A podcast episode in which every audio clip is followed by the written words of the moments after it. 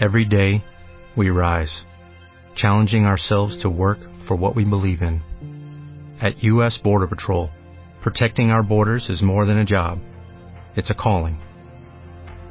Agents answer the call, working together to keep our country and communities safe. If you are ready for a new mission, join U.S. Border Patrol and go beyond.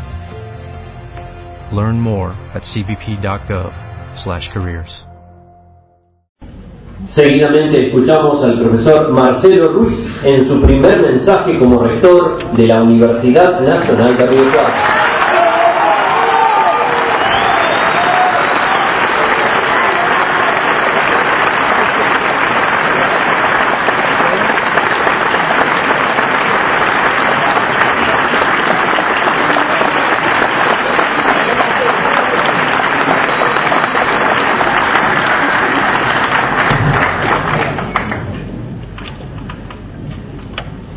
profesor Sarminis, profesor Espada, profesor Besone, profesor presidente de la Junta Electoral, decanas, decanos, vicedecanas, vicedecanos, entrantes y salientes, autoridades locales, eh, eh, provinciales y nacionales, a mis compañeros eh, trabajadores de la universidad, a mis compañeros estudiantes, a mis compañeros y compañeras graduadas, a la red de organizaciones sociales militantes que se ha hecho presente, para nosotros representan eh, verdaderamente un orgullo, porque nosotros somos parte de esa historia de ustedes,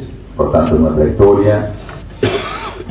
Y buenas tardes a aquellos que sostienen de, me sostienen desde la vida, eh, y hablo de mi familia, eh, y hablo de mis amigos eh, también fuertemente. Yo quería, quería traer algunas algunos debates teóricos, algunos debates políticos en este acto, porque nos parecía que, eh, como todo acto académico, la teoría, eh, la dimensión del debate desde perspectivas críticas debería estar presente. Quisiera compartir las siguientes reflexiones partiendo de considerar este acto como precisamente un momento pedagógico, de invitación a la palabra, al concepto, de una gestualidad fraterna que toda institución educativa, académica y pública debe tener.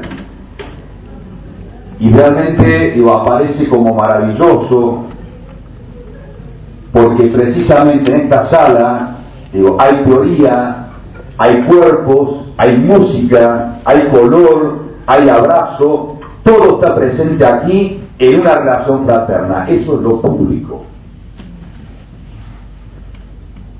En esta invitación al debate quisiera plantear cómo podemos imaginar desde nuestra responsabilidad como sujetos de la universidad pública tránsitos, caminos colectivos hacia el horizonte de una sociedad plenamente democrática. Y como nos ha enseñado Freire, la educación es naturaleza política, es decir, siempre nos estamos posicionando frente a la realidad. Y en este momento me voy a posicionar, estoy exponiendo y me estoy exponiendo. Y por lo tanto me voy a hacer cargo de algunos puntos de partida y quiero hablar de una sociedad de iguales y de procesos educativos que transiten en esa dirección. Y esto nos propone pensar en términos dialécticos, nunca en forma lineal. Nos invita a debatir la relación universidad-mundo, la cual es una relación no explícitamente clara, y esto para nosotros es un principio epistemológico fuerte, ya que supone diálogos que nos reenvían a dimensiones epistemológicas, institucionales, sociopolíticas, culturales, pedagógicas, pero sobre todo nos, nos sugiere poner en el centro la autoconstrucción de los sujetos, en tanto sujetos sociales, emancipadores y emancipados. Y yendo un poco más allá, me gustaría plantear la necesidad de construir lo que nos enseñaba, nos enseña el compañero, nuestro profesor Tato Iglesias, construir las universidades del mundo, y al decir esto no estoy contraponiendo academia y mundo, para que no se malentienda, sino por el contrario, porque tiene que ver con darse una política por la verdad que desoculte desde el rigor metodológico y el compromiso con la construcción del conocimiento desde una ética pública. Que haga visible la matriz actual que hace que esta sociedad de iguales hoy no sea realidad. Hablar del campo educativo sin hacer mención a los elementos y a las estructuras que impiden la sociedad de iguales nos parece una abstracción.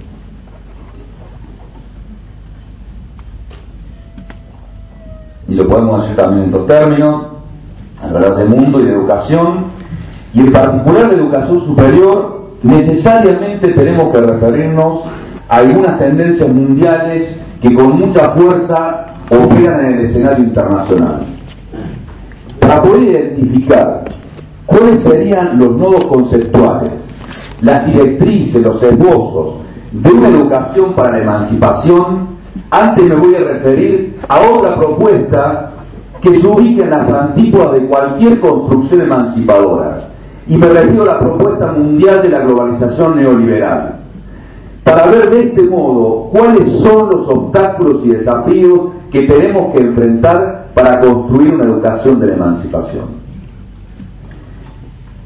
Voy a retomar algunos debates que algunos de mis compañeras y compañeros ya escucharon hace poco en una de las mesas, así que digo, disculpa porque no van a volver a escuchar. Eh, quisiera retomar algunos debates, algunos análisis y me voy a centrar primero en Eduardo Gruner eh, y también en Samir Amin voy a tomar de ellos algunos conceptos que me parecen esenciales para esta exposición. Y voy a decir lo siguiente, desde el discurso ideológico dominante, el de la globalización neoliberal, el del poder concentrado, o sea, aquel poder no ejercido democráticamente, es decir, aquel poder que no es precisamente el poder de los iguales, se nos habla de globalización, se nos habla de democratización global y vaya la paradoja de multiculturalismo y de sociedad del conocimiento. Esta es la propuesta de la globalización neoliberal. La globalización neoliberal traería consigo el fin de los estados nacionales para arribar a la aldea global, en la cual se haría realidad la democracia formal, entre comillas, con restos en todo caso tolerables de desigualdad económica, social, cultural, pero en la cual finalmente dice brillantemente Eduardo Brunner, arribaríamos una ciudadanía universal, una igualmente universal igualdad ante la ley, una renovada confianza en las instituciones y su representatividad política y social, un respeto por las diferencias ideológicas, étnicas, sexuales, religiosas, haría de este el mejor de los mundos posibles, en el marco de un multiculturalismo igualitario. Pero la verdad es que la historia de los últimos 100 años del capitalismo ha mostrado otra realidad. El siglo XX finaliza con la más marcada desigualdad de la historia. El 20% de la población mundial se apropia del 80% del Producto Mundial. Obscenidad, vergüenza e injusticia. En otros términos, para unos pocos feliz mundialización y globalización. Para la mayoría de los pueblos, dentro de ellos lo del sur, a los cuales nosotros pertenecemos, el desastre consistente en la exclusión, la explotación de sus trabajadores, el saqueo de sus recursos naturales. Este orden mundial ha mostrado que es un orden colonial y profundamente racista. ¿Por qué decimos que la propuesta de la globalización neoliberal es colonial o neocolonial? Porque el eje alrededor del cual se reorganiza este orden mundial no es libre ni igualitario, sino que tiene un carácter fuertemente monopolista y cuyos beneficiarios son los sectores de poder de los países imperiales, articulados con los sectores de poder de los países dependientes. Y no nos estamos refiriendo a los pueblos de los países del imperio, sino a los bloques dominantes de dichos países. Esa distinción nos parece importantísima. Monopolios que tienen que ver con el dominio de la ciencia y la tecnología, el control de los flujos financieros, el acceso a los recursos naturales del planeta, el dominio de la comunicación y de los medios y el de los armamentos de destrucción masiva. Y este orden imperial, y esto nos parece que es central, este orden imperial no se da al margen de los estados nacionales, sino que por el contrario es un orden sostenido por las políticas de estos estados nacionales. Y esto es una larga discusión, digo, es una discusión potente, profunda, que hoy se da no solo en Argentina, digo, se da en las universidades del mundo y en las organizaciones sociales del mundo. Y quisiera también traer eh, a este escenario de debate eh, algo que me parece también brillantísimo y profundo y comprometido, algunas palabras de Pablo González Casanova, cuando él dice, la creciente exclusión ya es una realidad en el mundo y no es necesario traer a cuentas las numerosas estadísticas sobre la pobreza y la extrema pobreza, o sobre la violencia y la extrema violencia, en especial en el sur y la periferia del mundo, para reconocer que estructuralmente el nuevo orden mundial se asemeja a una apartheid universal, no solo por su discriminación y empobrecimiento secular de la inmensa mayoría de la humanidad, según cifras oficiales, sino por la transferencia cada vez mayor de inmensas cantidades de excedentes que pasan de los países de la periferia a los del centro y de los sectores asalariados a los no asalariados. Sectores asalariados a los cuales nosotros, trabajadores de la universidad, pertenecemos.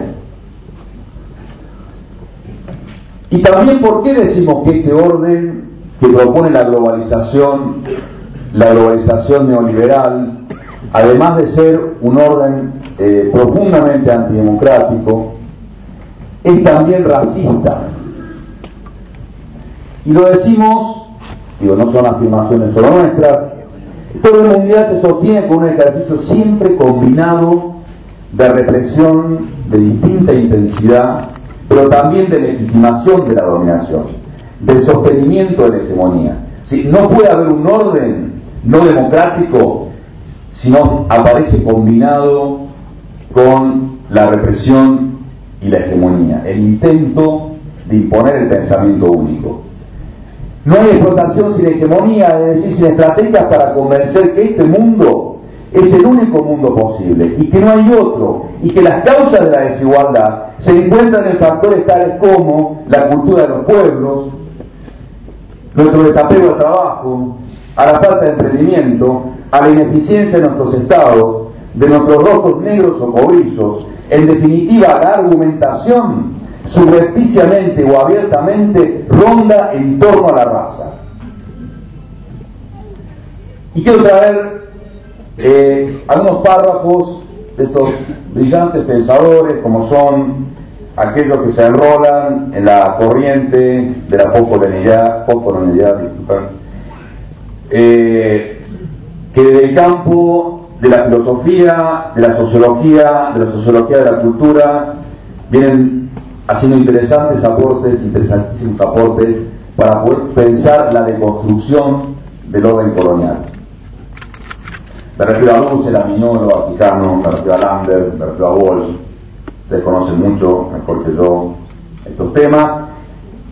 Eh, cuando ellos hablan cuando ellos caracterizan, cuando ellos estudian el pensamiento de la globalización neoliberal, Eso dice, bueno, esta ideología, que es la del pueblo democrático, clasifica en Oriente-Occidente. O siempre nos clasifican así. Es Oriente-Occidente, primitivo versus civilizado, mágico-mítico versus científico, irracional versus racional, tradicional versus moderno.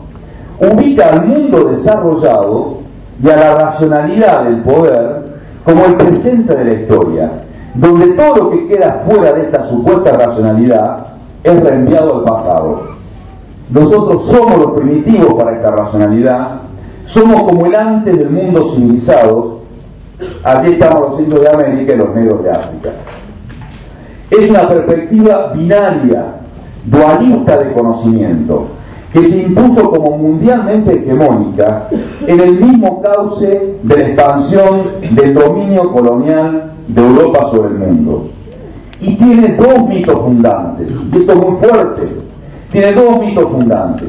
Uno, la idea de imagen de la historia de la civilización humana como una trayectoria que parte de un estado de naturaleza en las cuales todavía nos, nos encontraríamos nosotros, los pueblos del sur, y culmina la racionalidad europea, la cual sería nuestro futuro deseado alcanzar. Ya nosotros vivimos siempre en el pasado de la racionalidad, para esta perspectiva neocolonial. Y el segundo mito consiste en otorgar sentido a las diferencias entre el presente y el futuro, o sea, el mundo civilizado y el pasado nosotros, como decíamos recién, precisamente como diferencias de naturaleza racial y no de historia del poder. A propósito, dice Brunner, y esto es importantísimo, a propósito, dice Brunner, en el contexto de su crítica a los estudios culturales, hay un texto que me parece maravilloso que se llama El fin de las pequeñas historias, dice, en el contexto de su crítica a los estudios culturales, que el pretendido multiculturalismo tan en boga en los ambientes intelectuales de las universidades argentinas instala el fetichismo de la diversidad abstracta que pasa por alto muy concretas relaciones de poder y de violencia intercultural en las que la diferencia es la coartada perfecta de la más brutal desigualdad y dominación. En otros términos, lejos estamos del reconocimiento solidario de las culturas dominantes desde esta perspectiva neocolonial. Es decir, no hubo ni hay democratización global ni desaparición de los estados nacionales. Muy por el contrario, el mundo del siglo XX es un mundo exclusor, excluyente de la mayor parte de la humanidad. Es un mundo con hegemonía de los estados nacionales de los países centrales y con un fuerte debilitamiento de los estados nacionales de los países de la periferia. Y vaya si la sufrimos en la década de los 90. Y además, yo estoy poniendo contexto, ¿no? Para poder volver a hablar de la educación superior de la universidad. Y en esta puesta de contexto queremos señalar que hay un elemento estructural de esta globalización. Esta globalización nos propone un mundo con predominio de la mercancía, donde la mercancía se manifiesta como un fetiche.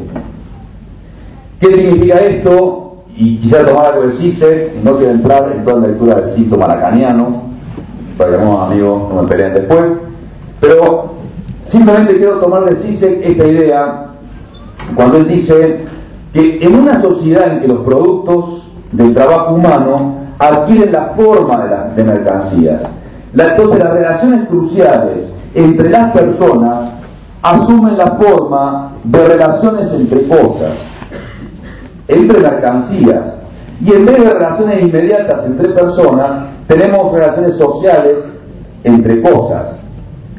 Es decir, es el proceso de, deshumanización y de protección de lo que es humano en un objeto que pertenece al orden exterior de lo humano.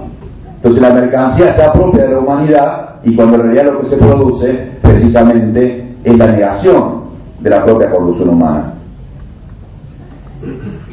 Así en un mundo de mercancía los derechos sociales desaparecen. La educación en particular deja de ser un derecho para convertirse en un bien de mercado, en un objeto de transacción. En el mundo mercantil hay objetos, no hay sujetos de derechos. De este modo, en este orden mundial, donde se ubica la propuesta de la globalización neoliberal en relación al campo educativo, e insistimos es una propuesta de, de orden mundial, como para poder mirar la fuerza que tiene el proyecto. O más generalmente en relación campo de las políticas públicas impulsadas por el Banco Mundial y la Organización Mundial de Comercio, tomándolo como grandes íconos, y se montan sobre la propuesta del debilitamiento del Estado de los países de la periferia, en tanto garante de los derechos y de la descalificación de lo público. Lo estatal lo público es asimilado a lo ineficiente. Y sabemos que en realidad el orden imperial es un orden que se monta precisamente sobre la fortaleza de los estados nacionales de los países imperiales. Es a partir de los 80 y con inusitada fuerza en los 90 que se va desplegando en el marco del orden de la globalización neoliberal la propuesta de mercantilización de las universidades públicas en el mundo, no solo en Latinoamérica, pero como efectos diferenciados según centro-periferia. Y Sousa Santos, alguien para nosotros significa mucho en términos de referencia académica, intelectual. Sosa Santos aclara, el ataque neoliberal tuvo por objetivo primordial al Estado Nacional y específicamente a las políticas económicas y sociales en las que la educación venía ganando peso. En el caso de la universidad pública, los efectos de este ataque no se limitaron a la crisis financiera, porque también repercutieron directa o indirectamente en la definición de las prioridades de investigación y de formación, no solo en las ciencias sociales y las ciencias humanas, sino también en las ciencias naturales y especialmente en las más vinculadas con proyectos de desarrollo tecnológico. La incapacidad política del Estado, sigue Sousa, y del proyecto nacional repercutió en una cierta incapacidad epistemológica de la universidad en la generación de desorientación en relación con sus funciones sociales. Digo, esto fue claro en los 90 para nosotros. Y esto no significa necesariamente la propuesta de privatización de las universidades públicas, intentos que se hicieron en los 90, pero sino que el efecto más fuerte es haber introducido un conjunto de mecanismos y de discursos que fueron construyendo un nuevo tipo de subjetividad. O sea, fuimos construidos en la subjetividad, a partir de la propuesta neoliberal eh, del modelo colonialista en educación. Se da una disputa en el discurso, se instala un nuevo lenguaje, calidad, excelencia, eficiencia, equidad, servicios, el estudiante como cliente y el docente como proveedor de servicio educativo, son términos que además están en los documentos del Banco Mundial. Digo, no estamos haciendo una hermenéutica difícil eh, y como rebuscada, bueno, miramos los documentos. El estudiante como cliente y el docente como proveedor de servicio educativo, la relación pedagógica desaparece, los clientes no tienen organizaciones ni derechos, solo tienen que encontrarse en el mercado para la libre transacción. Y ahí recordamos días pasados en, en algunos de los debates la, fuerte discusión que tuvimos en torno a si daba lo mismo la palabra igualdad que equidad. Y efectivamente no daba lo mismo. Y esa fue precisamente una de las discusiones más fuertes eh, en los 90. Y hay algo que nos interesa marcar también fuertemente que tiene que ver con la generación del estado de despolitización en las universidades y que es esta sutura del discurso que se basa en la lógica de construcción de la política educativa en todo el sistema de educación superior. La política la hacen los expertos, ya no los sujetos como los educadores o los estudiantes. Pero lo más serio es que esto instala en la academia un modelo de institucionalización del experto que busca disociar lo político de lo científico. Nosotros tenemos que volver a asociar fuertemente lo político en tanto posicionamiento explícito en relación al mundo con lo científico en tanto compromiso riguroso con la producción del saber. Tenemos que poder volver a pegar.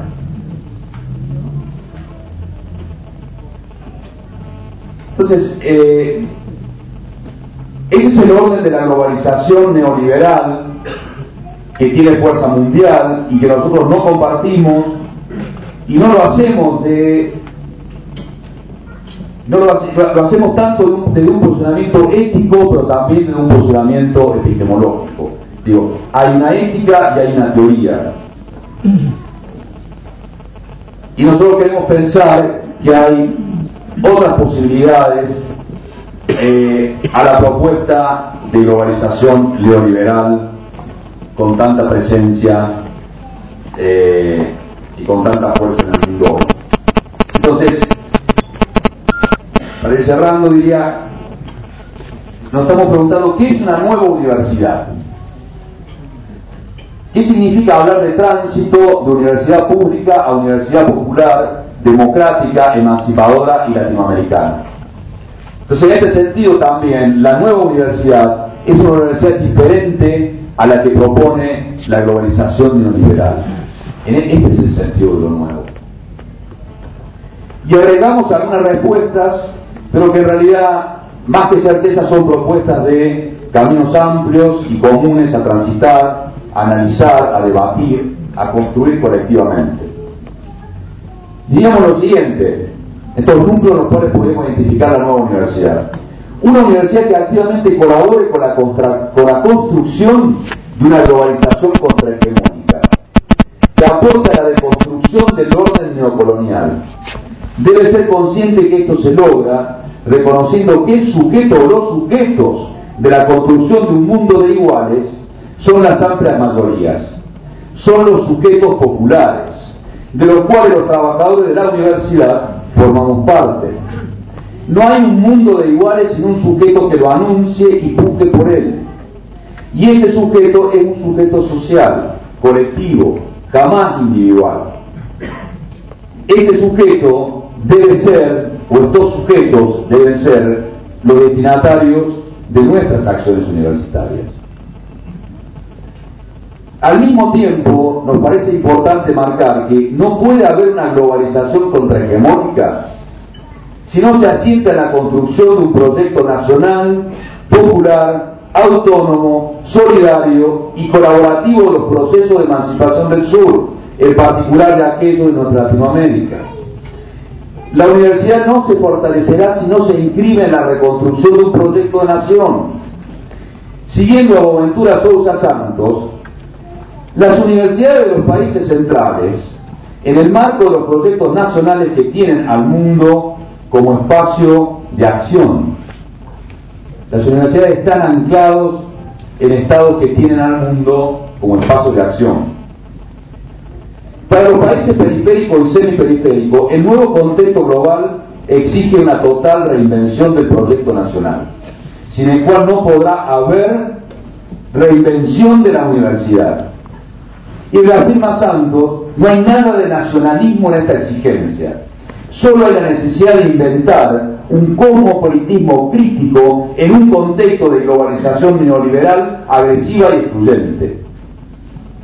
Digo, estamos diciendo, frente a un mundo donde el 20% de la población se, apropia el 80% del producto, lo que estamos diciendo es, la salida es fortalecer el proyecto nacional, popular, democrático, en el marco de una Latinoamérica solidaria, pero también desde un, como, un cosmopolitismo crítico. Estos elementos nos parecen esenciales marcarlos. La educación superior debe tener como objetivo ser masiva. Y esto porque la producción de conocimientos, o en otros términos puestos en la perspectiva de la creación humana, será universal cuando el acceso a dicha creación sea universal. No estamos entrando en la discusión de la objetividad eh, de la objetividad del conocimiento científico. Estamos diciendo, hay una objetividad que aparece violada porque la objetividad supone la posibilidad de la apropiación de la totalidad de la humanidad del conocimiento científico. Hay que luchar contra el prejuicio elitista de que la educación superior es solo para los cuadros dirigenciales de la sociedad. Sea que este prejuicio se asienta ya que este prejuicio se asienta sobre la base de la división del trabajo manual e intelectual por un lado, pero al mismo tiempo se inscribe en las peores perspectivas de los procesos de dominación, discriminación e inclusión social. La universidad no es un ámbito de formación de capataces, es un lugar de creación cultural, de formación ciudadana.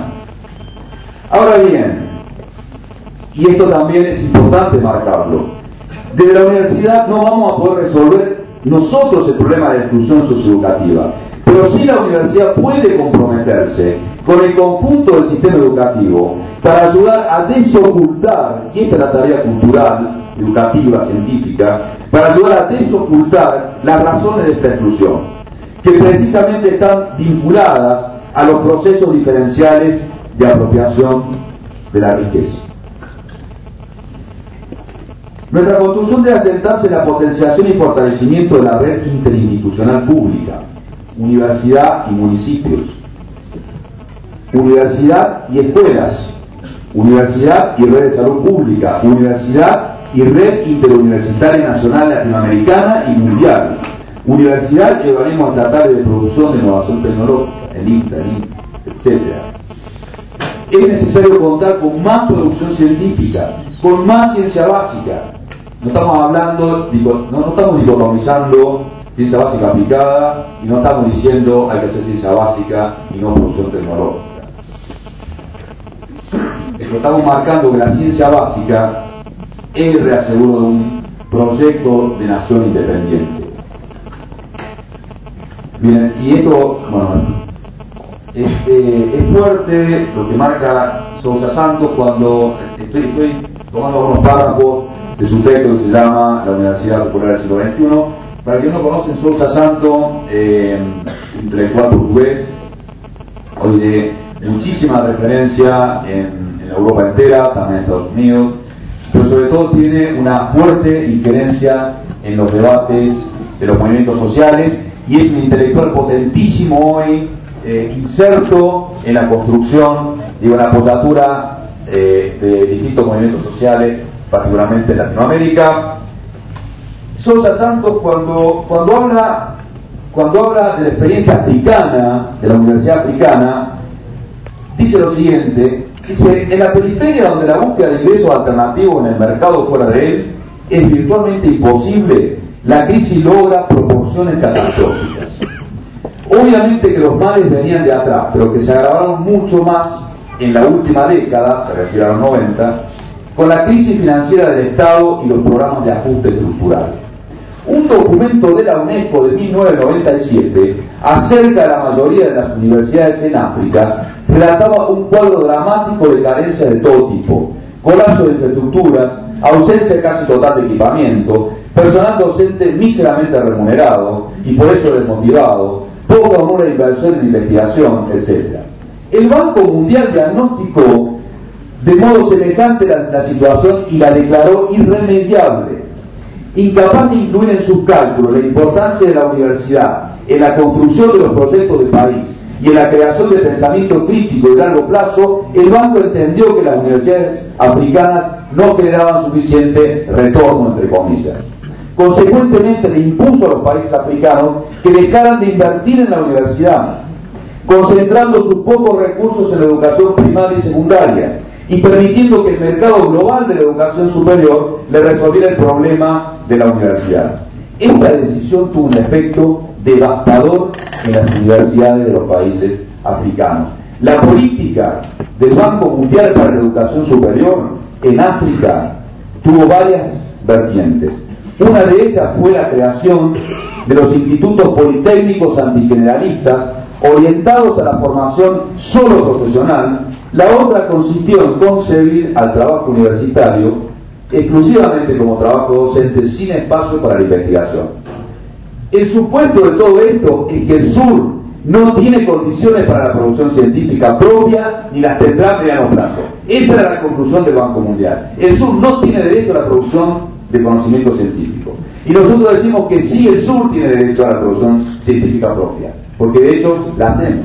Y es desde el sur y desde la periferia del mundo que en forma articulada con todas aquellas instituciones de todos los países del mundo que no tengan formato mercantil, es que podremos asentarnos para pensar y construir una nación libre y un mundo de iguales.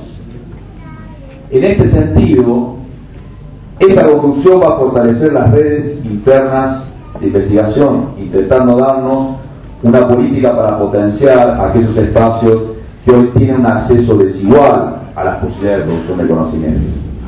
Ya sea porque es necesario consolidar la formación, ya sea porque hay menos posibilidad de acceder a presupuestos, creemos que hay que vincularse con todas las propuestas estatales, nacionales, provinciales de financiamiento de la investigación. Ahora, al mismo tiempo, también queremos marcar que la producción científica debería inscribirse. Además, tenemos que asumir una epistemología de la humildad que no contraponga conocimiento científico a saberes populares. La visión que de que la universidad es la casa de la alta cultura avala la negación de los saberes locales, de nuestros pueblos originarios, en definitiva de los saberes populares, aportando a la injusticia cognitiva y por ende a la, justicia, eh, a la injusticia social. O sea, la justicia cognitiva y la justicia social están profundamente vinculadas. Es necesario profundizar la formación crítica desde la lectura comprometida del contexto en los distintos niveles. La formación específica debe estar acompañada de la formación política pedagógica, que en esta universidad venimos con experiencias interesantísimas. La reflexión en torno a los posicionamientos epistemológicos, a la historia de las disciplinas. En este sentido, la universidad debe reconocer siempre que uno de sus vínculos centrales es el vínculo pedagógico con los estudiantes vínculo que nunca puede ser de subordinación del estudiante al docente, sino que por el contrario debe promover el carácter emancipador y fraterno. Voy.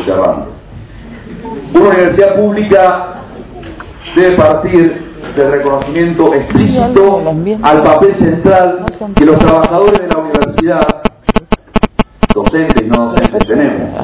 La institución debe tener una política fraterna de cuidado de los trabajadores cuando la institución abandona la perspectiva de que somos los trabajadores los que construimos la realidad cotidiana, entonces pierde densidad humana, deteriora los vínculos.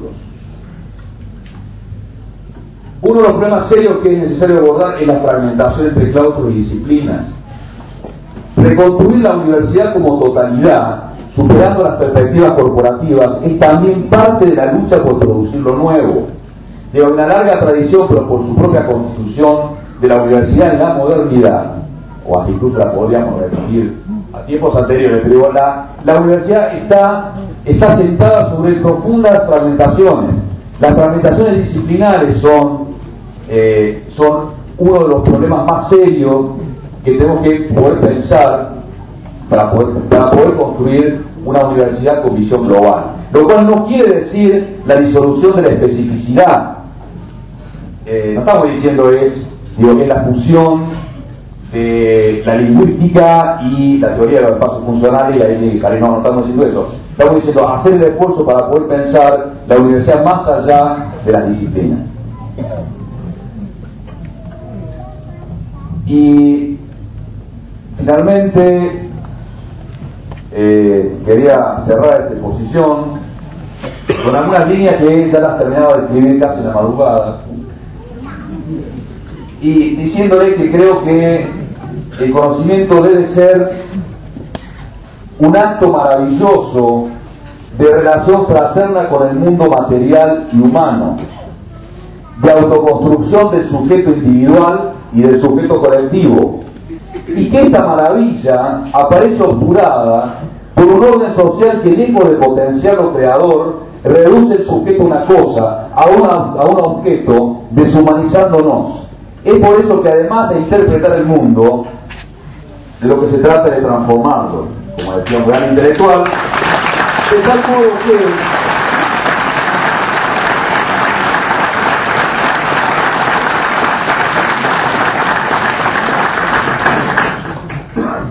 eso que, además de interpretar el mundo, de lo que se trata de transformarlo, de tal modo que podamos restaurar el vínculo humano, construyendo una sociedad de iguales.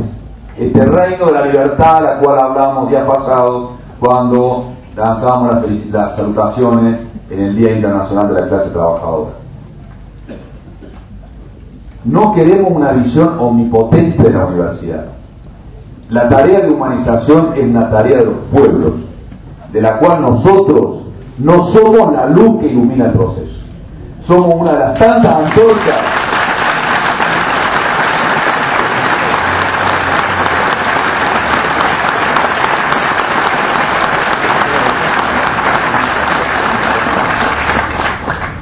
Esta tarea, como decíamos, de humanización es una tarea de los pueblos.